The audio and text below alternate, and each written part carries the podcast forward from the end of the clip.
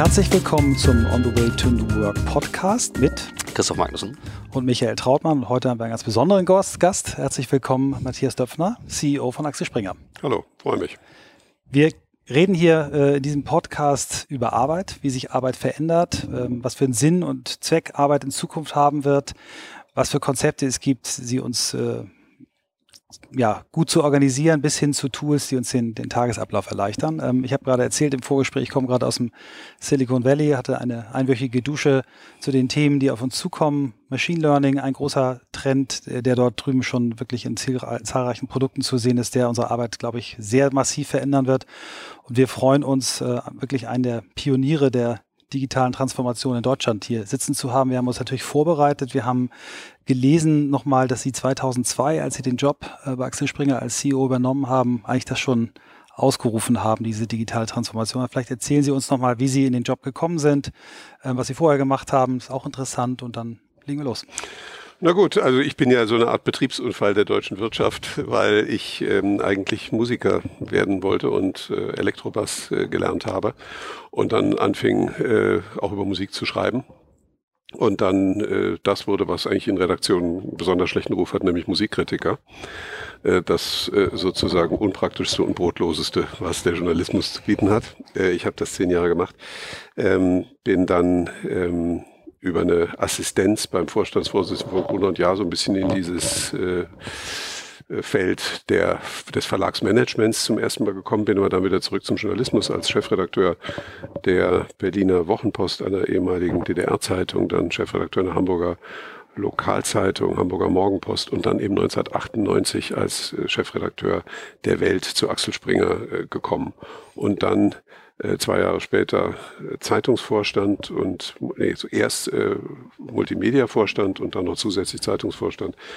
Und da fing ich eigentlich schon an, ähm, mich so mit den ersten grundlegenden Veränderungen zu beschäftigen und habe vorgeschlagen, aus der Weltgruppe eine reine äh, Online-Firma zu machen und äh, bin kläglich gescheitert im Vorstand. Das fand man keine gute Idee. Als ich dann zwei 2002 selber Vorstandsvorsitzender wurde, hatte ich sozusagen die Gelegenheit, nochmal einen zweiten Anlauf zu nehmen und habe eben tatsächlich dann die drei Unternehmensziele definiert. Stabilisierung des Kerngeschäfts, klar, äh, Internationalisierung. Wir waren damals ein rein deutsches Unternehmen. Heute ist äh, mehr als die Hälfte der Mitarbeiter und äh, des Geschäfts des Unternehmens im Ausland und die äh, Digitalisierung, also die totale Umarmung der digitalen äh, Möglichkeiten, die sich für Journalismus bieten, weil mir klar war, dass das so, wie es vorher war, nicht mehr weitergehen wird und es irgendwann auch Papier in dieser Form nicht mehr als wirklichen Wirtschaftsfaktor äh, geben wird.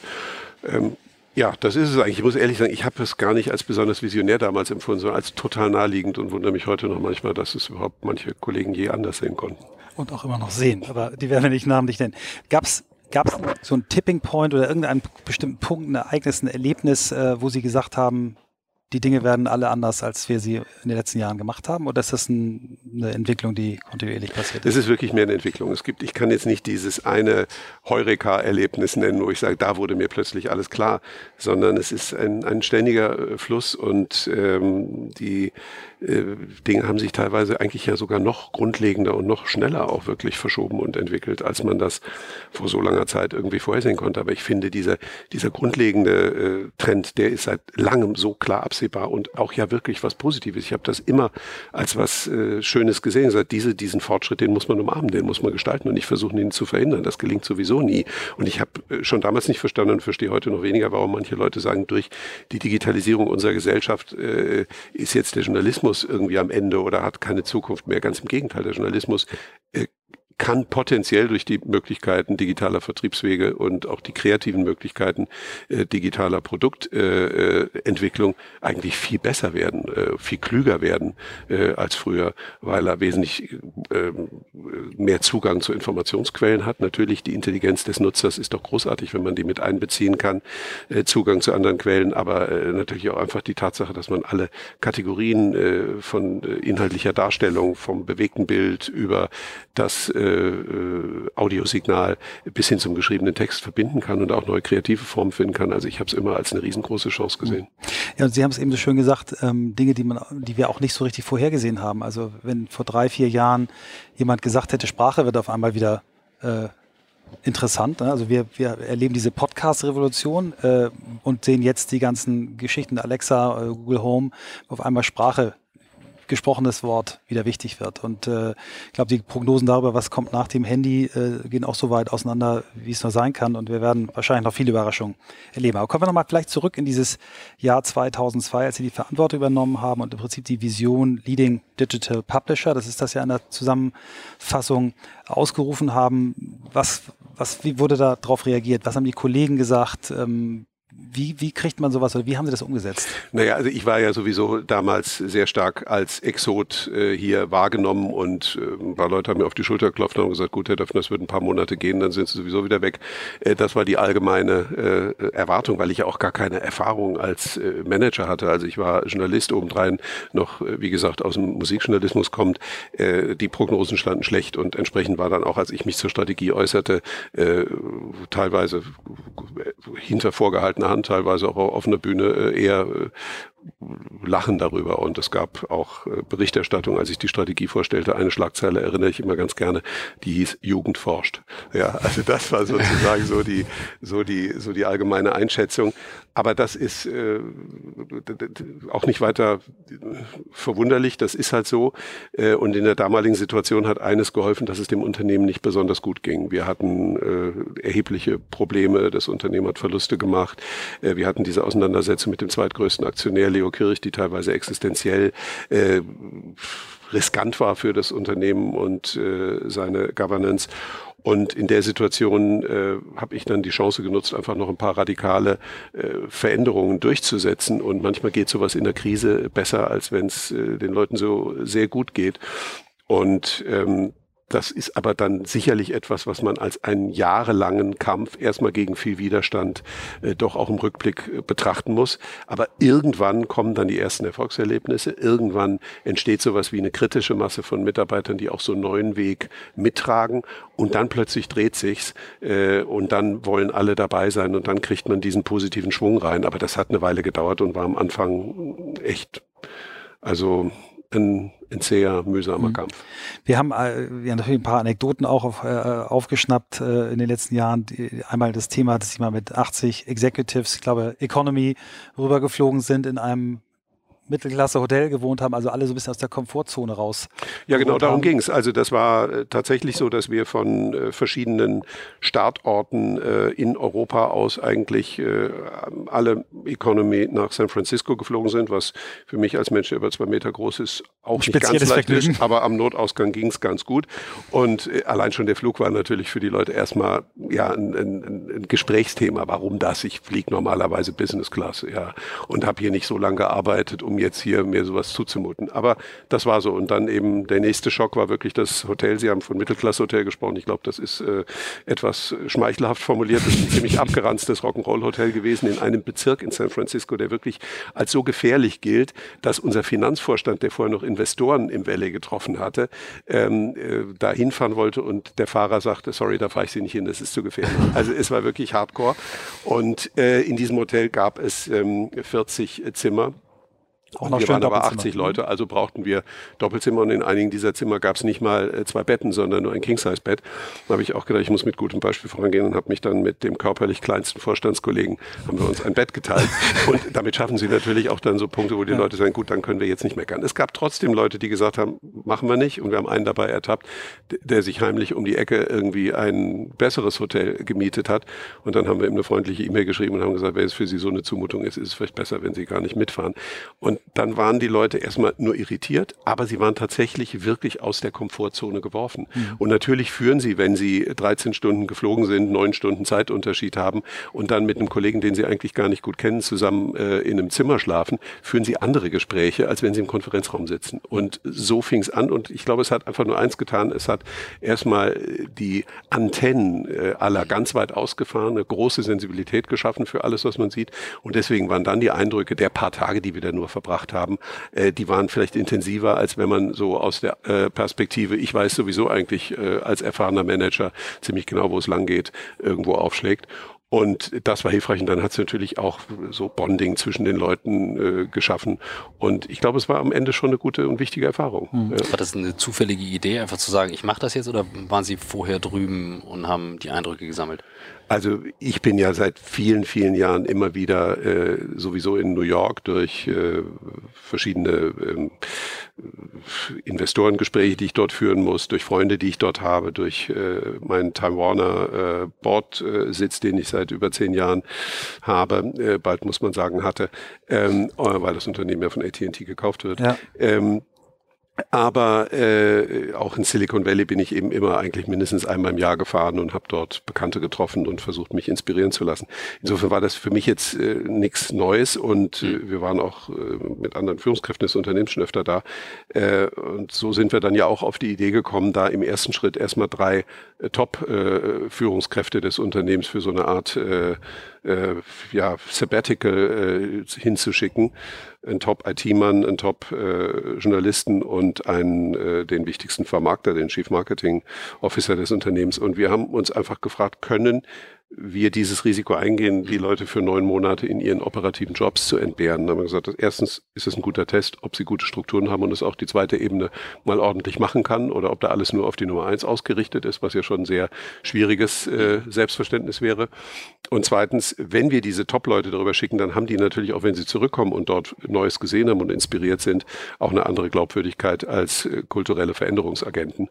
Und ähm, äh, Insofern war das ein erster äh, sehr wichtiger Schritt. Im zweiten dann die Führungskräfte, im dritten Schritt äh, permanente Vertretung im Valley durch eine Art ähm, ja, Haus, wo wir Stipendiaten von Axel Springer, also Mitarbeiter, die sich bewerben können, für drei Monate an einem Projekt zu arbeiten, beherbergen. Aber was für uns natürlich auch generell so ein bisschen dient als äh, äh, Trend Scouting äh, Ort und das alles ist wichtig, es ist aber wirklich nur ein Element. Mir ist es auch sehr wichtig, klarzumachen, dass diese Neugier auf das, was im Silicon Valley passiert, äh, einem der zentralen technologisch getriebenen Innovationsorte der Welt, dass das auch nur eine von vielen Inspirationen ist. Und oft der Auftrag nicht unbedingt ist zu sagen, guckt euch das alles genau an, das wollen wir exakt genauso machen, sondern vielleicht auch manchmal zu sagen, genauso versteht das, nicht. aber genauso wollen wir es nicht mhm. machen. Wir wollen bestimmte Dinge auch anders machen. Mhm. Das ist ganz spannend, die äh,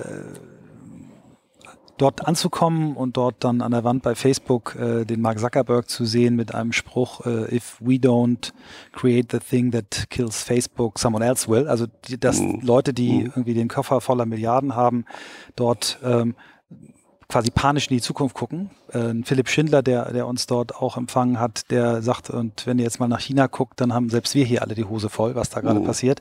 Also ich glaube, die sind so, die orientieren sich nicht, also zumindest die visionären Köpfe, nicht nur in ihrer Bubble, sondern gucken raus. Und ähm, in Deutschland haben, sehen wir immer noch viele Leute, die entweder sagen, okay, wir fahren jetzt alle hin und dann machen wir es genauso. Also auch, gibt ja auch Firmen, die das zum Geschäftsmodell gemacht haben, alles, was dort drüben irgendwie ansatzweise funktioniert, zu kopieren. Aber Sie, Sie ziehen die Inspiration aus mehreren Orten. Das, äh, was, was, wo gucken Sie noch hin?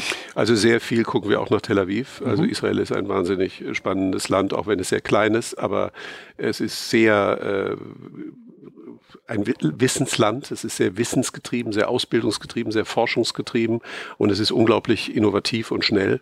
Und es hat sich in äh, Israel mittlerweile auch eine wahnsinnig interessante Start-up-Szene, auch sehr viele technologiegetriebene äh, Unternehmensideen entwickelt.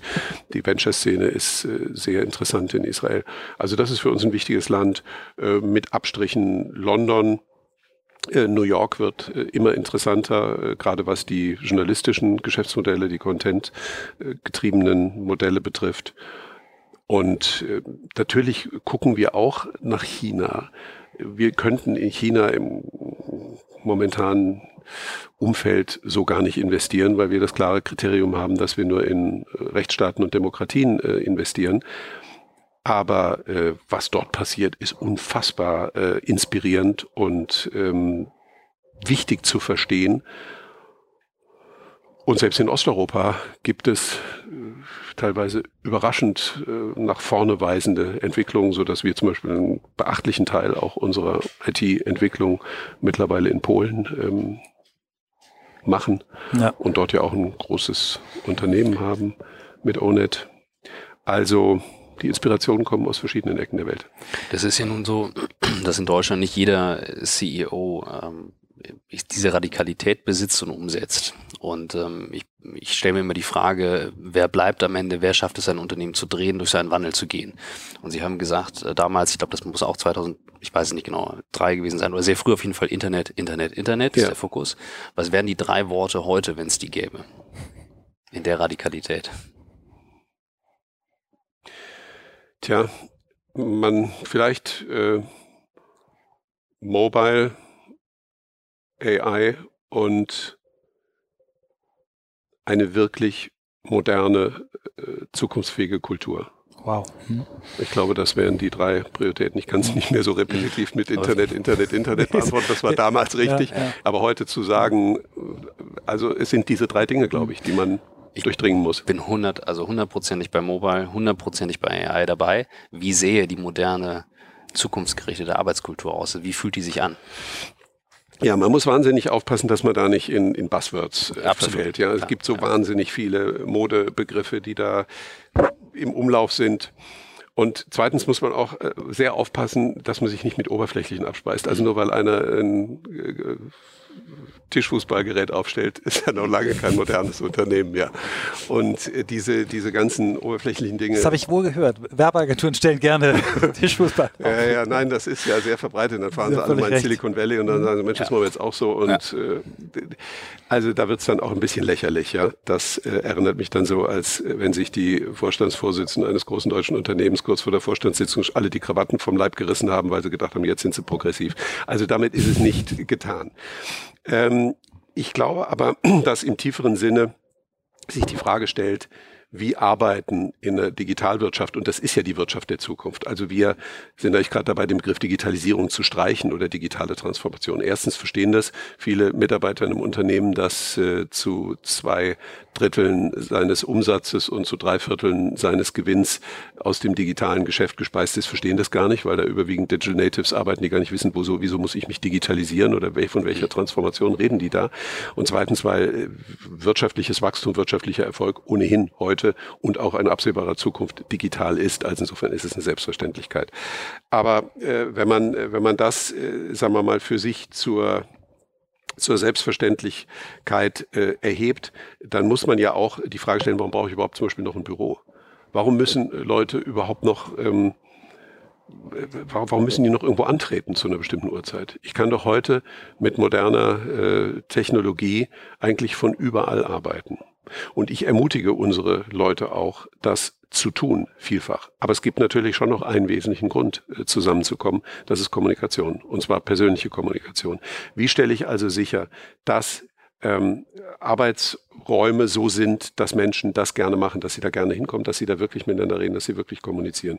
Ein bisschen so, wie wir das hier bei uns mhm. im Vorstandsbereich gemacht haben. Hier auf diesem halben Flur, auf dem wir sitzen, waren früher nur der Finanzvorstand und ich mit unseren Sekretariaten. Heute sind hier vier Vorstandsmitglieder mit ihrem gesamten Team aus Assistenten, Sekretärinnen. Ähm, und äh, das führt dazu, dass jeder äh, Vorstand nur noch ein 14 äh, Quadratmeter großes Glasböckchen hat, in dem man möglichst wenig Zeit verbringt, damit man hier möglichst viel Zeit verbringt, äh, wo äh, üblicherweise ein Kommen und Gehen herrscht und man allein schon durch die Tatsache, dass man genau sieht, wer ist da, wer ist nicht da, wer redet mit wem, in einer anderen Weise viel schneller Probleme löst. Wo man früher einen Einzeltermin hatte mit jemandem sagt, wir reden jetzt, dann rede ich mit dem Kollegen, dann machen wir wieder einen Einzeltermin und besprechen das Ergebnis, löst man das heute während des Gesprächs, weil der Kollege einfach für zwei Minuten dazukommt oder weil man äh, auf dem Weg zu einem anderen Termin mit dem nochmal schnell was bespricht. So fängt es bei uns im Vorstand an. So zieht sich das natürlich durchs ganze Unternehmen. Das heißt, Sie müssen Räume anders organisieren, Sie müssen Umgangsformen anders organisieren, Sie müssen technologische Instrumente anders äh, implementieren, um wirklich äh, die, in diesem äh, wirklich transparenten und kollaborativen Sinne äh, möglichst viele an dem Entscheidungsfindungsprozess äh, teilnehmen zu lassen. Und Sie haben natürlich, ich meine, das ist ein Thema, da kann man jetzt Stunden sprechen, ich muss jetzt mal aufpassen, dass meine Antwort nicht zu lang wird, aber nee, das, das, das, das, das ist einfach, das ist natürlich zuallererst auch wirklich das Schaffen eines Klimas, in dem die Leute angstfrei, also risikofreudig agieren, indem sie sich trauen, äh, Ideen äh, zu formulieren und für sie zu kämpfen, und ähm, äh, indem man die Leute anzieht ans Unternehmen, auf denen man den Erfolg äh, der Zukunft baut. Das ist eine wirklich sehr komplexe und vielschichtige Aufgabe, die hat mit Führungsstrukturen und Hierarchien zu tun, die hat mit Technologie zu tun, die hat mit Räumen zu tun, die man schaffen muss, deswegen auch unser Neubau als ein wichtiges Thema. Und die hat zuallererst mit, ja, mit einer Kultur äh, der unternehmerischen äh, Grundhaltung zu tun, das heißt nach unten delegieren, nicht nach oben delegieren, jeden Euro so betrachten, als wäre es ein eigener und wirklich Risiken äh, nehmen und äh, sich für diese Risiken auch einsetzen und nicht bestraft werden, wenn man Fehler macht. Das alles zusammen lässt dann modernes Arbeiten. Das können Sie dann mit agiles Arbeiten. Ich meine, wer heute noch Projekte nicht agil aufsetzt, äh, ich fürchte, wir tun das noch an der einen oder anderen Stelle bei uns im Unternehmen, aber äh, das, das muss eben wirklich, das muss eben wirklich die Ausnahme äh, sein oder darf es eigentlich gar nicht mehr geben. Äh, wir haben da wahnsinnig viel vor noch. Wir haben schon viel erreicht, aber wir haben auch da noch wahnsinnig viel Aufgaben zu erledigen. Sie haben ähm, das Projekt neues Office äh, zur Chefsache erklärt. Mhm. Äh, wir haben ein äh, Interview, was Sie zusammen mit dem Architekten Rem Kohlhaas, ich glaube, dem Handelsblatt äh, vor drei Jahren gegeben haben, sehr genau gelesen und dort auch gelesen, dass Sie auch die Idee Campus äh, für das neue Office haben. Äh, mhm. haben ich habe dieselbe Geschichte schon mal bei Google gehört vor drei Jahren, die uns erklärt haben, dass sie, also als sie vor zehn Jahren sich überlegten, wie, wo wollen eigentlich die Leute, die wir suchen, irgendwann mal arbeiten? Und dann kam raus, die meisten würden gerne als PhD an der Uni bleiben und, und lieben diese Campus-Atmosphäre, also bauen mhm. wir in den perfekten Campus. Was ist bei Axel Springer die Idee hinter Campus? Also, wir haben ja hier einen Ort, eine Unternehmens- äh, Zentrale, die ohnehin aus mehreren historischen Schichten besteht. Wir haben einerseits das Hochhaus, das Ende der 50er Jahre begonnen wurde und äh, nach dem Bau der Mauer direkt an der Mauer äh, quasi auch als Freiheitssymbol fertiggestellt wurde. Dann haben wir ein Gebäude, das in den 80er Jahren dazugebaut wurde. Dann haben wir die ehemalige Druckerei, die im Jahr 2000 äh, ersetzt wurde durch ein modernes Bürogebäude. Und jetzt kommt eben wohl im Jahr 2020, ähm, wenn alles pünktlich fertig wird, das neue Gebäude von Remkolas. Also wenn Sie so wollen, vier Jahresringe, die an einem Ort zusammen sind. Uns ist ganz wichtig, jetzt in diesen radikal modernen äh, neuen Bau von Remkolas nicht nur die digitalen neuen Unternehmen im Unternehmen zu setzen, dann haben wir sozusagen hier die schicken jungen Hippen und da äh, sitzt sozusagen noch der alte oder mittelalte Bestand, sondern das soll ganz bewusst gemischt werden. Äh, wir wollen Traditionsmarken, die seit vielen Jahrzehnten zum Haus gehören, dort arbeiten lassen, zum Beispiel Welt und N24. Ähm, wir wollen aber eben auch eine Reihe äh, neuer Unternehmen im Unternehmen oder sogar Startups dort äh, platzieren und wir wollen auch Coworking äh, Bereiche schaffen, wo eben auch Externe in diesem Haus arbeiten, um auch da Kommunikation und Ankopplung äh, mit dem, mit dem wahren, realen Leben sozusagen sicherzustellen. Wichtig war uns, radikal avantgardistische Architektur zu realisieren, äh, die einfach an sich äh, anziehend ist und attraktiv ist für modern denkende Menschen. Und zweitens tatsächlich, und da hat uns auch der Entwurf von Rem Koolhaas wirklich überzeugt, in der Innenkonzeption des Gebäudes ähm, Arbeiten so zu definieren, dass es in der digitalen Realität Sinn macht. Und das heißt vor allen Dingen wegkommen von diesen Kategorien. Einzelzimmer, gut, das hat jetzt der letzte mitbekommen, die sind out. Aber ist jetzt der Großraum immer das Maß aller Dinge? Auch das hat sich mittlerweile rumgesprochen, für manche Situationen eben nicht. Und insofern wirklich diese gemischten Welten zu schaffen, in denen es große kollektive Räume gibt, in denen ganz viele Arbeitsplätze nebeneinander sind, aber vielleicht ein Arbeitsplatz von mehreren Leuten genutzt werden kann. Dann wiederum Flächen zu schaffen, die eher wirklich Begegnungsstättencharakter haben, wo es gar keine Desks mehr gibt, gar keine Arbeitsplätze gibt, wo man vielleicht einfach zusammenkommt, um zu reden. Dann aber auch Rückzugsräume zu haben, wo man ganz alleine wirklich in einer Zelle ganz konzentriert arbeiten kann, wenn man ein Telefonat führen will, ein vertrauliches, oder wenn man nachdenken möchte, oder wenn man schreiben einen Text möchte. schreiben möchte. Wenn also wirklich, oder eine Präsentation ganz in Ruhe vorbereiten. Ähm, das muss es auch geben. Also die, die wirklich in dieser Weise die verschiedenen Bedürfnisse und dann natürlich auch Sphären, die eher private Dinge äh, lösen helfen. Ja, von der Wäscherei, wo man die Wäsche waschen kann, über die Apotheke bis zum Fitnesscenter. Denn ich meine, die Zeit, wo der Arbeitgeber sagt, ich habe fünf Planstellen und du hast die große Freude, eine davon bekommen zu dürfen, die Zeiten sind vorbei. Wir haben den Krieg der Talente real.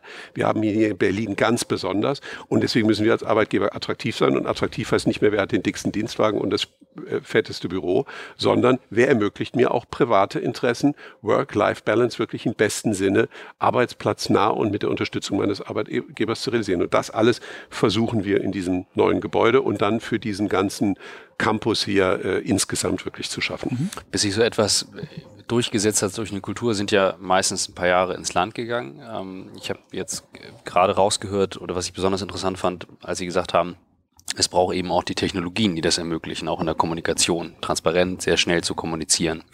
Ähm, E-Mail ist nun eines der weit verbreitetsten Medien dafür. Wir haben das Fax quasi digital gemacht, Betreffzeile, mhm. Anrede, Struktur und Abbinder. Ich bin immer sehr besonders böse mit den E-Mails. Was sind das für ähm, Technologien, die intern ähm, bei Ihnen eingesetzt werden? Und gehen Sie da selber voraus und sagen, ich möchte was ausprobieren, anders machen, was können wir sonst tun? Oder bleibt bleibt es in der Kategorie? Naja, es fängt schon mal damit an, dass man überhaupt gar nicht so viel äh, schreiben sollte, sondern möglichst viel äh, reden sollte. Deswegen finde ich, also früher hieß es immer, Hausmitteilungen sind was für Spießer. Jetzt kann man sagen, also zu viel E-Mails mit zu viel CC sind es auch. Wir haben jetzt Move Office eingeführt, das ist bei uns so ein Projekt bei Microsoft, so eine äh, Software, die es eben wirklich ermöglicht, äh, tatsächlich äh, gleichzeitig an äh, Dokumenten, an Prozessen zu arbeiten, die eben das Prinzip eigentlich auf den Kopf stellen. Nicht mehr du entscheidest, äh, wer das Privileg hat, äh, von deiner äh, Information ebenfalls beglückt zu werden, sondern der Normalfall ist eigentlich, dass in Teams alle gleichzeitig dieselben Informationen haben und auch gleichzeitig an einem Dokument arbeiten können und ähm, es auf die Art und Weise einfach Know-how nicht mehr so als Informationshoheit oder als Unterscheidungsmerkmal gibt. Natürlich gibt's, muss es immer ausgegrenzte, super vertrauliche äh, Bereiche geben, aber das, äh, glaube ich, äh, wird jetzt hier Schritt für Schritt eingeführt, hat einen kulturverändernden Effekt. Man kann dann tatsächlich auch ablesen, ob es und wie gut es funktioniert, äh, wenn man mal guckt, wie viel E-Mails äh, noch geschrieben werden. Das muss dann halt auch wirklich äh, zurückgehen. Und ähm, ja, das ist ein Beispiel. Mhm. Ja. Ich habe das gerade, wir haben äh, das Buch so angefangen zu schreiben, waren selber etwas irritiert. Wir haben auch zeitgleich in einem Dokument geschrieben und haben das äh, nicht als äh, Kontrollinstrument genommen. Wir saßen im selben mhm. Haus, aber tatsächlich als Inspirationsquelle. Ja. Und was für mich neu war, anstatt Michael zu unterbrechen, konnte ich einfach mal oben reinspringen und habe gemerkt, okay, der Fluss entsteht dadurch. Also ich arbeite schon sehr lange in diesen Dokumenten, ja. aber ich habe sie nicht als kreatives Tool wahrgenommen bisher. Also das, sich äh, gegenseitig Anregungen geben. Ne? Aber wissen Sie, das ist, was Sie jetzt gerade beschreiben, das ist eigentlich äh, sozusagen technologisch das, was ich vorhin versucht habe zu beschreiben mit absolut. unserer Vorstandsarbeit hier. Mhm. Ja, wir haben diesen Großraum, in dem wir alle zusammenkommen. Das ist sozusagen das gemeinsam gelesene Dokument und durch die Transparenz, wer ist da, eine ganz andere Möglichkeit, ganz, ganz schnell Ideen Projekte, Texte, äh, Pläne äh, gemeinsam zu entwickeln und nicht erst zu warten, wann habe ich die nächste Gelegenheit mit meinem Co-Autor in Ihrem Fall ja. zu sprechen, um vielleicht eine, äh, einen anderen Aspekt, eine andere Formulierung, also, sondern während es entsteht, können Sie gemeinsam daran arbeiten, dass es noch besser wird. Das ist aus meiner Sicht ein Beispiel für modernes Arbeiten. Und das nächste ist natürlich, äh, dass man Projekte nicht mehr so definiert, zu sagen, so ich definiere heute das Ziel mehrere Monate lang, was will ich eigentlich erreichen. Dann frage ich alle, was sie äh, ebenfalls noch erwarten. Äh, fummel ein halbes Jahr rum, bis ich eigentlich eine klare Zieldefinition habe. Dann wird ein Jahr gearbeitet oder anderthalb mit Verzögerung dann äh, zwei Jahre, bis es fertig ist. Und in dem Moment, wo das Produkt fertig ist, ist es definitiv outdated. Keiner braucht es mehr. So wird es die Bedürfnisse, die dann gelten, bestimmt nicht mehr befriedigen. Und deswegen wirklich jetzt zu sagen, äh, wir, wir machen es schrittweise. Wir machen es iterativ. Wir probieren Dinge aus. Wir gehen einen ersten kleinen Schritt, der eine Grundlage bietet. Wir verproben den, ob er funktioniert. Wenn nicht, weichen wir etwas davon ab. Wenn immer noch nicht, weichen wir stark davon ab. Und dann setzen wir die nächste Phase drauf. Und währenddessen kommen sozusagen ständig neue Anforderungen. Ich meine, das muss einfach so sein, weil sich das Innovationstempo mhm. so verändert und die Disruptionszyklen so kurz geworden sind, dass wer anders arbeitet, einfach irgendwann weg ist. Sie haben jetzt 12.500 12 Mitarbeiter, Axel Nein, wir sind mittlerweile schon bei fast 16.000. 16.000. Wir sind ja eines der ganz wenigen Medienunternehmen überhaupt, die, die, in diesen Tagen ständig und jedes Jahr mehr Mitarbeiter einstellen. Natürlich entlassen wir auch hier und da ja. und restrukturieren. Immer äh, ist das natürlich für die Betroffenen schwer dann zu verstehen, wenn man sagt, aber in Summe wächst es. Aber trotzdem muss es natürlich äh, insgesamt betrachtet werden. Und da ist es wirklich äh, eines der wenigen Unternehmen, das signifikant jedes Jahr entweder hohe Einstellige oder manchmal sogar zweistellige Prozentsätze an, an Mitarbeitern dazu einstellt. Das Unternehmen, für das ich arbeite, hat 400, das ist deutlich weniger. Wir haben auch im Prinzip so eine Einstellung, äh, Umstellung auf, auf Open Docs, also auf das Arbeiten in der Cloud, äh, kollaborative Tools. Und wir haben wirklich einen Fehlversuch hingelegt. Also mhm. als wir auf, auf, auf G Suite von Google umgeschaltet haben, was im Prinzip ja dasselbe kann wie mhm. das Microsoft-Produkt, was Sie beschrieben haben, da haben ganz viele erstmal gesagt, die E-Mails sehen doof aus, mhm. der Kalender sieht doof aus und haben dann schnell wieder auf ihren Mac-Standard umgeschaltet. Und mhm. erst durch das massive Einsetzen von Schulungen, Motivationsdingen haben wir es dann hingekriegt, dass die Leute immer gemerkt haben, oh, das ist ja nicht nur ein anderes äh, E-Mail-System, sondern es ist, das greift ineinander, anderes, das kann ja. was anderes. Mhm. Und heute äh, geht die Agentur damit selbstverständlich um. Aber 400 versus 16.000, ich sage jetzt nicht den Faktor, aber es ist ein großer Faktor. Wie kriegen Sie das hin, dass solche, solche Dinge eben nicht hier nur am Standort Berlin, sondern im ganzen Unternehmen gelebt werden? Also erstmal behaupte ich ja gar nicht, dass es funktioniert. Wenn ich sagen würde, ich bin ganz sicher, dass das überall sofort idealtypisch funktioniert, finde ich, hätte ich als Führungskraft mhm. ein Problem, weil das würde von einer gewissen äh, äh, Realitätsentrückung zeugen. Also ich glaube, auch wir haben da erheblich äh, zu ringen und zu kämpfen und natürlich ist nicht jeder sofort mit Begeisterung dabei. Ich glaube, ich kann allgemein sagen für Axel Springer, es ist ein Unternehmen, bei dem über die vielen Jahre hinweg der Veränderungsmuskel verdammt gut trainiert ist. Natürlich ächzen einige unserer Mitarbeiter immer und sagen, oh Gott, jetzt haben die schon wieder eine neue Idee und jetzt eine neue Software und jetzt eine neue äh, Unternehmensstruktur und äh, jetzt wieder das anders, wieder das anders. Aber mittlerweile ähm, spricht es sich doch immer mehr rum, dass wir mit diesem mit dieser Mentalität der ständigen Anpassungsfähigkeit, des ständigen Infragestellens, was machen wir noch nicht gut genug, was müssten wir anders machen, dass wir damit besser fahren als mit einem Weg der, der, der, der äh, sagen wir mal, statischen Selbstzufriedenheit. Und insofern sind die Mitarbeiter mittlerweile auch zunehmend stolz darauf, dass sie sich so schnell verändern. Sie prahlen damit fast, ja, und das ist schön. Also sie leiden manchmal, aber manchmal prahlen äh, sie auch oder, oder, oder freuen sich einfach daran. Und ähm, das, glaube ich, hilft uns auch in solchen Prozessen, dass die Leute grundsätzlich ähm, sich eher ans Verändern gewöhnt haben. Mhm. Die Dominanz äh, von Unternehmen, die, die das digitale Feld führen, Google, Facebook, Microsoft, Amazon, ähm, nehme ich jetzt mal als die Beispiele, die ist ja schon mhm. sehr, sehr erdrückend, muss man fast sagen. Ich bin großer Fan dieser Unternehmen. Ja. Ich lerne viel, ähm, ähm habe auch ähnliche enge Verbindungen in Silicon Valley wie Michael.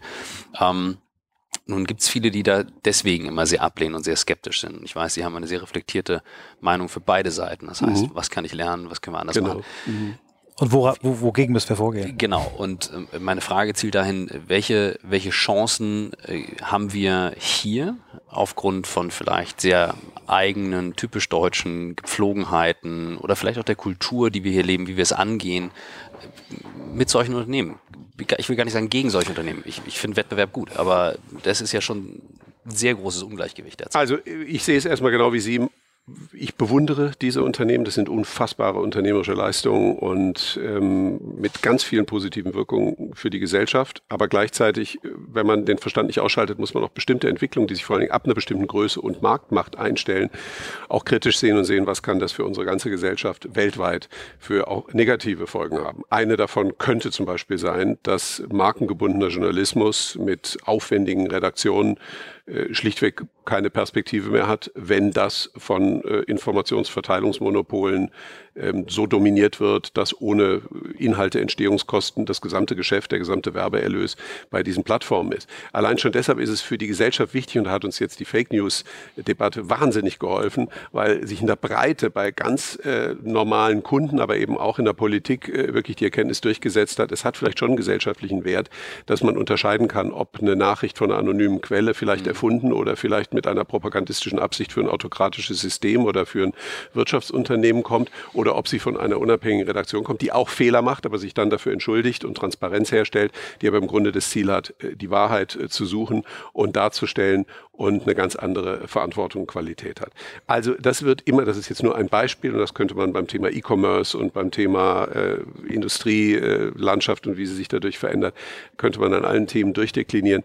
Äh, es, es, es ist immer beides. Jetzt konkret auf Ihre Frage, was kann denn da Deutschland dagegen setzen? Da muss ich Ihnen sagen, in der deutschen Perspektive kann ich da nicht mehr denken. Ich kann wirklich nur die europäische Perspektive mhm. nehmen, weil ich nicht mehr so sicher bin, ob es da noch so viel spezifisch Deutsches äh, gibt oder überhaupt da eine Chance auch für eine Einzelnation ist, irgendetwas zu machen. Ich glaube aber, dass Europa mit seiner Historie und in seiner Kultur tatsächlich gerade jetzt Chancen hat, äh, Punkte zu machen und vielleicht aufzuholen und das, was wir verpasst haben in den letzten Jahrzehnten, wieder in Teilen aufzuholen. Und was hilft Europa? Ich glaube, eine Kultur der Diversität. Mhm. Äh, wir sind es gewöhnt, in sehr verschiedenen Kulturkreisen, in sehr verschiedenen mhm. Sprachreisen zu operieren.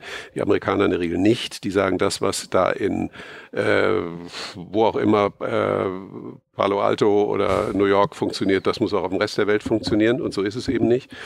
Das gilt auch für die Sensibilität im Umgang mit, äh, mit Gesellschaftspolitik, überhaupt mit Demokratie. Auch da fehlt vielleicht hier und da ein bisschen die Sensibilität.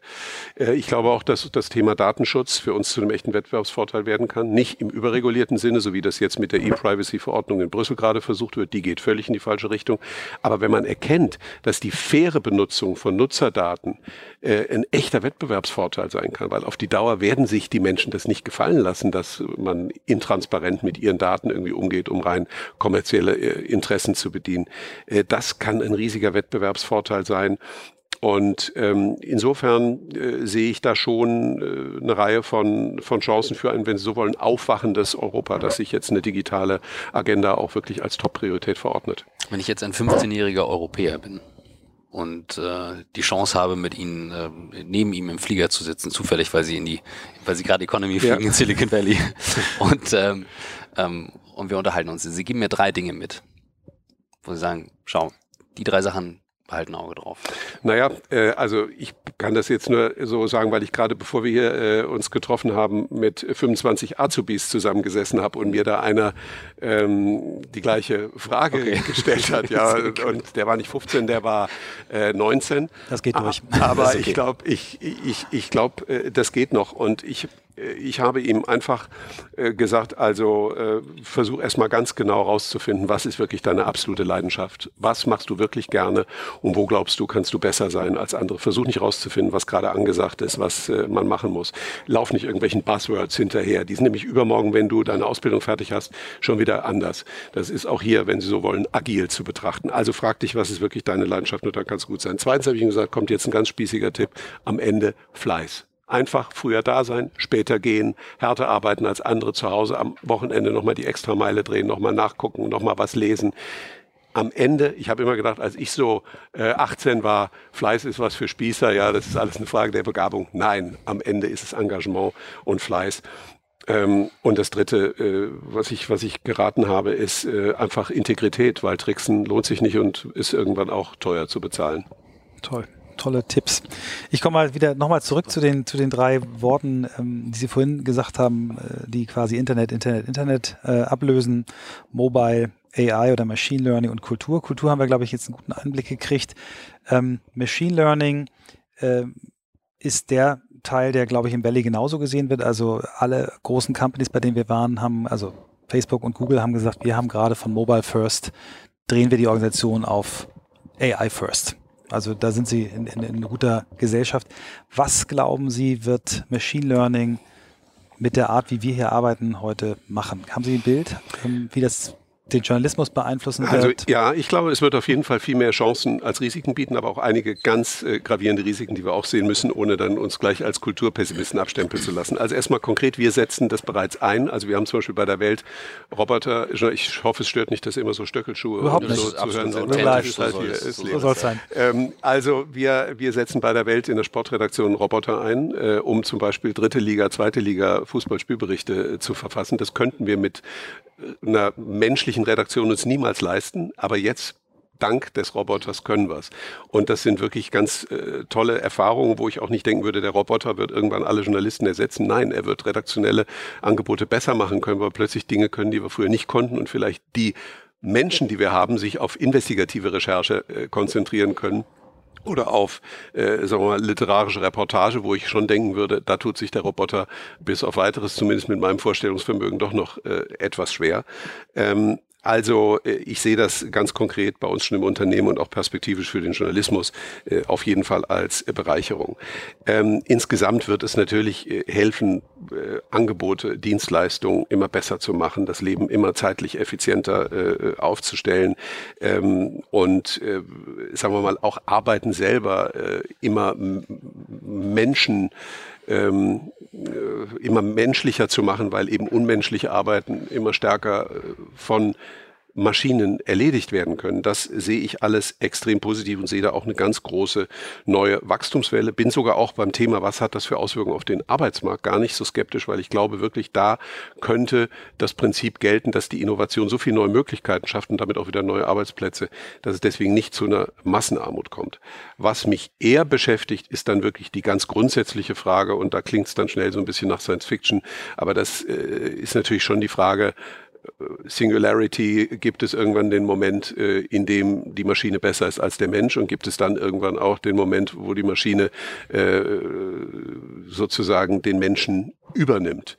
Ähm, und äh, diese ganzen Überlegungen, ja, das wird aber nie gelingen, weil Menschen haben Emotionen und Roboter nicht. Da lachen ja äh, AI-Experten drüber, weil äh, das Emotionsthema ist längst gelöst. Das haben Maschinen auch, ja. ja. Das ist eine Algorithmusfrage. Also insofern, das finde ich schon sehr real und da beschäftigen sich ja auch jetzt Leute wie Elon Musk sehr intensiv mhm. mit und er hat ja da schon eine Milliarde äh, US-Dollar zusammengekratzt, äh, um wirklich Antworten zu finden.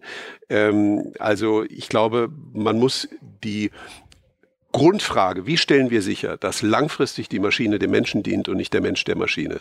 Diese Frage, äh, die muss man wirklich früh bearbeiten und da kluge Antworten finden. Und meine These wäre, am besten wird das durch Wettbewerb gelingen. Wenn zu viel Macht in Händen von zu wenigen ist, was künstliche Intelligenz betrifft, dann wird es wirklich gruselig. Wenn wir da eine echte, einen echten Pluralismus haben, einen intensiven Wettbewerb, dann bin ich da ziemlich äh, optimistisch. Mhm. Jetzt kommen wir vielleicht nochmal einen Aspekt, den wir bisher ausgeblendet haben. Sie sind ja als, als äh, Verbandschef auch in politischen Themen unterwegs. Ähm, wenn ich jetzt so die Gesetzgebung mal in Deutschland, äh, oder gar nicht mal um Gesetzgebung, sondern auch nur Interpretation und Auslegung und äh, Verfolgung von Gesetzen mir angucke, wir kriegen es in unserem Land nicht mal hin, Adblocker zu verhindern. Ja. Ähm, ein Mafia-System, äh, zumindest wie ich es mir angucke, wie ich da drauf schaue, äh, wie ja, ist im Grunde so ein Schutzgeldprinzip. Ja, ne? Du zahlst ja. mir Geld, dass ich dich in Ruhe lasse. Dass ich dich durchlasse, ja, genau. 30 Prozent. Also wahrscheinlich äh, gibt es Mafia-Clans, die bescheidener sind als die. Ähm, aber das wird vom Gesetzgeber so nicht gesehen oder man sieht jetzt einige Urteile gehen in die richtige ja, ich glaub, Richtung. aber nicht verstehen. Verstehen Sie. Aber das ist ja eine Sache, die relativ einfach verständlich ist. Was wird, Stimmt. was, wie, mhm. was muss die Politik ändern? Was, was äh, kann eine neue Regierung besser machen? Ähm, im, im wow, das ist eine super wichtige Frage, weil ich wirklich äh, auch sagen muss, ich habe eigentlich Mitleid mit jedem Politiker, der da Verantwortung übernimmt und äh, regulieren will, weil selbst wir sind doch von der Innovationsgeschwindigkeit schon so herausgefordert, dass wir uns schwer tun, wirklich alles zu durchdringen und mitzukommen. Wie soll das einem Politiker gehen, der das sozusagen nur nebenbei macht? Mhm. Ähm, das heißt, mit diesem Tempo Schritt zu halten, ist für die Politik ganz schwierig. Deswegen wäre meine ganz konkrete Empfehlung, wir brauchen agile Regulierung. Das, was ich vorhin über Projekte gesagt habe in Unternehmen, gilt genauso auch für Regulierung. Wenn Regulierung sich jetzt hinsetzt und drei Jahre diskutiert, wie man äh, zum Thema Datenschutz äh, oder wie man zum Thema Adblocker oder zu anderen Themen etwas äh, reguliert, dann ist doch die Herausforderung schon, wenn die Lösung auf dem Tisch liegt, eine ganz andere und es kann nie eine zeitgemäße Antwort gefunden werden. Also das muss auch in viel schnelleren Schritten so gehen, dass man mal Dinge ausprobiert, feststellt, wirken sie oder bewirken sie genau das Gegenteil, dann korrigiert, dann mit der nächsten Stufe kommt. Also wir brauchen eine viel schnellere agile Regulierung und wir brauchen zweitens eine ganz konkret verankerte Kompetenz in einer Bundesregierung. Ja, es, es es, ich weiß nicht, wir brauchen keine neuen Ministerien. Ich würde mal fünf zusammenlegen und ein Digitalministerium oder ein Ministerium für, äh, ach, Digitalministerium klingt auch schon wieder fast äh, unzeitgemäß, aber auf jeden Fall ein Ministerium, das die Herausforderungen äh, in Zeiten von künstlicher Intelligenz ähm, versteht. Äh, einen Gedanken, den ich so noch nicht gehört habe, finde ich äußerst spannend. Also in der Klarheit auf jeden Fall. Da braucht mit Experten, die sich ja. von morgens bis abends beschäftigen, dass sie auch auf Augenhöhe reden.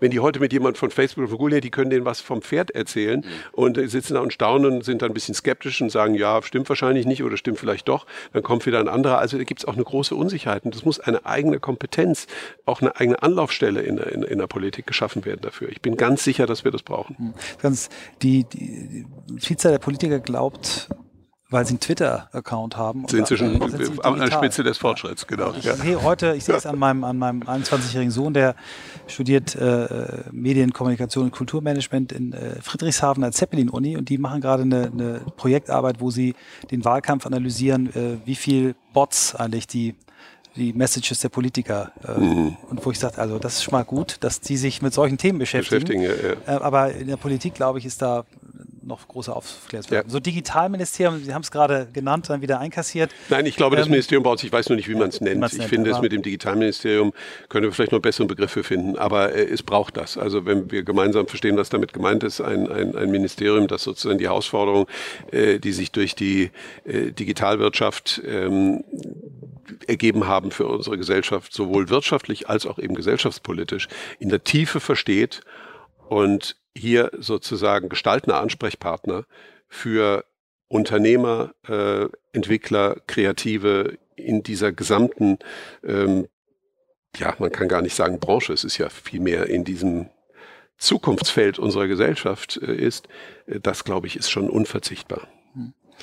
Wir würden gerne noch ein bisschen äh, den persönlichen Matthias Döpfner beleuchten. Wie organisieren Sie sich selbst? Wir haben jetzt hier das Büro gesehen, das haben wir vorher auch schon gehört darüber, wie das aufgebaut ist. Wir haben darüber gehört, wie es in Zukunft sein soll. Aber wie organisieren Sie sich selbst? Also wie schaffen Sie diese Vielzahl von Themen, Verband, Unternehmen, mhm. nach vorne gucken, aufpassen? Wir haben auch noch eine Mitbestimmung. Mhm. So viele äh, Themen wie, wie, haben Sie eine bestimmte also Morgenroutine, wie Sie in den Tag kommen, ähm, Tools, von denen unsere Hörer was lernen können? Also erstmal, ich bin ein strukturell sehr, sehr äh, ungeduldiger Mensch und auch ein ähm, ich habe als Kind mal ein Buch gelesen über ähm, einen äh, Menschen, der äh, zeitliche Effizienz optimiert hat. Das hat mich sehr beeindruckt. Das war sehr spielerisch geschrieben, aber es hat mich sehr beeindruckt. Ich versuche wirklich effizient zu sein, indem ich einfach Unwichtiges weglasse, mich aufs Wichtige zu konzentrieren versuche und in einem sehr engen Takt Dinge bearbeite. Das macht mir auch große Freude. Also Termine im Viertelstundenrhythmus oder im Halbstundenrhythmus,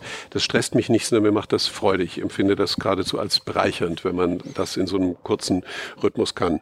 Ähm, zweitens versuche ich natürlich auch bestimmte Dinge ich versuche alles zu verstehen, bin wahnsinnig neugierig, gehe überall rein auf sehr unsystematische, unberechenbare und unhierarchische Art und Weise. Nehme mir auch immer das Recht raus, mit allen Leuten im Unternehmen zu sprechen, um mir da ein Bild zu machen und nicht irgendwie über Hierarchieebenen zu kommunizieren. Natürlich versuche ich auch bestimmte Dinge von außen ähm, von mir fernzuhalten. Also ich hatte einen Facebook-Account, ich habe ihn wieder abgeschaltet, weil es für mich überhaupt keinen Sinn hat, weil entweder fange ich an, das dann zu delegieren und äh, andere Leute Antworten schreiben zu lassen, dann verliere ich das Wichtigste, nämlich Glaubwürdigkeit und Authentizität, oder ich beschäftige mich einfach zu viel mit Dingen, die nicht, die nicht wirklich sinnvoll sind.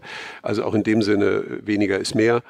Ähm, ansonsten, was kann ich noch sagen? Also ich habe jetzt wirklich vor ein paar Wochen erst einen großen Schritt gemacht, nachdem ich vor vielen Jahren meinen Desktop-Computer abgeschafft habe und nur noch durch einen Laptop ersetzt habe, habe ich jetzt auch noch meinen Laptop abgeschafft. Ich habe wirklich nicht mehr mehr einen Laptop. Ich bin also nicht Mobile First, ich bin Mobile Only. only. Ja, wow. Super. Ich bin Mobile Only. Ich schreibe jeden Text, jede Rede äh, auf meinem Smartphone mittlerweile mehr noch als auf dem äh, Tablet. Das Tablet benutze ich auch noch, aber mhm. eigentlich bin ich der totale Smartphone-Mensch. Das ist auch mein Büro. Wenn Sie mich fragen, was ist denn mein Büro, dann ist es dieses kleine Ding. Da habe ich alles. Ja? Äh, alle Kontakte, ähm, alle Dokumente, die ich brauche und kann alles damit machen. Also das ist mein Büro. Toll. Super. Und der Ausgleich? Wie, wie, also gibt es irgendwie Meditation und irgendwas? Irgendwelche ja, wissen Sie was? Ich habe wirklich vor zwei Wochen mit Meditieren angefangen. Ich mache das jetzt. Ich habe mir so eine Meditations-App. Headspace? Äh, Headspace, Andy, genau. Ist der nicht ja, cool? Und das macht ja wirklich süchtig. Ich ja, mache das jetzt tatsächlich jeden, ja. jeden Tag. Also das auch. ist ganz großartig. Ja.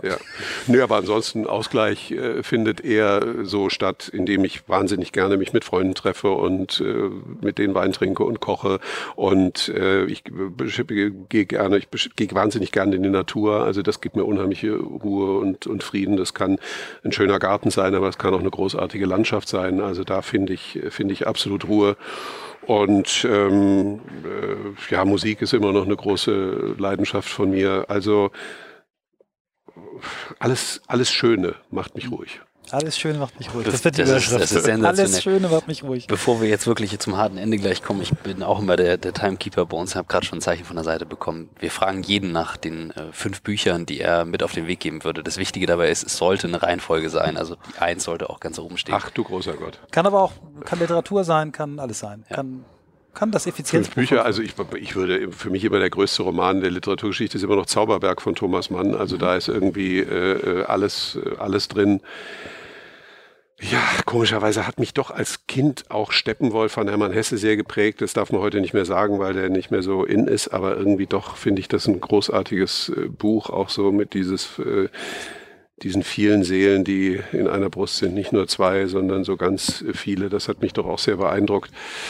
Ähm, was noch? Ja, ähm, Oh Gott, also ein Buch, das mich jetzt in jüngster Zeit äh, gerade sehr, hm? gerade sehr äh, beschäftigt hat, ist Homo Deus von mhm. Harari. Das halte ich wirklich für ein Must-Read. Ja. Also das, das ist äh, wirklich, mhm. wirklich, finde ich sehr, sehr wichtig und es sollte tatsächlich jeder gelesen haben. Und ansonsten naja, als Deutscher muss es schon der Faust auch noch sein. Ja. Da ist irgendwie alles drin. Mhm. Ja, das ist so. Es gibt so Werke, es gibt Kunstwerke und daran kann man auch die Größe eines Kunstwerkes erkennen. Die hat man nie zu Ende gehört, nie zu Ende gesehen und nie zu Ende gelesen. Jedes Mal, wenn man sich damit beschäftigt, entdeckt man nochmal was Neues. Und sie sind so umfassend, dass für alles im Leben irgendwie doch ein Hinweis oder eine Antwort drin ist. Und äh, das finde ich, äh, ist beim, beim Faust auch. Und ansonsten, ähm, was muss, jetzt muss ich noch ein fünftes, fünftes ja. Buch nennen. Ähm, weiß ich nicht, oder sind nur die vier? Äh, nee, äh, Aphorismen oder, oder Montaigne, ja. Aphorismen von Montaigne, mhm. auch ganz großartig. Sehr schön. Ganz anders. Ja. Vielen Dank für das Gespräch, vielen Dank für die Zeit. Für die viermal eine Viertelstunde. Genau, stimmt. Sehr gut, mir hat viel Spaß, Spaß gemacht. gemacht. Danke. Uns auch. Danke. Uns auch. Danke.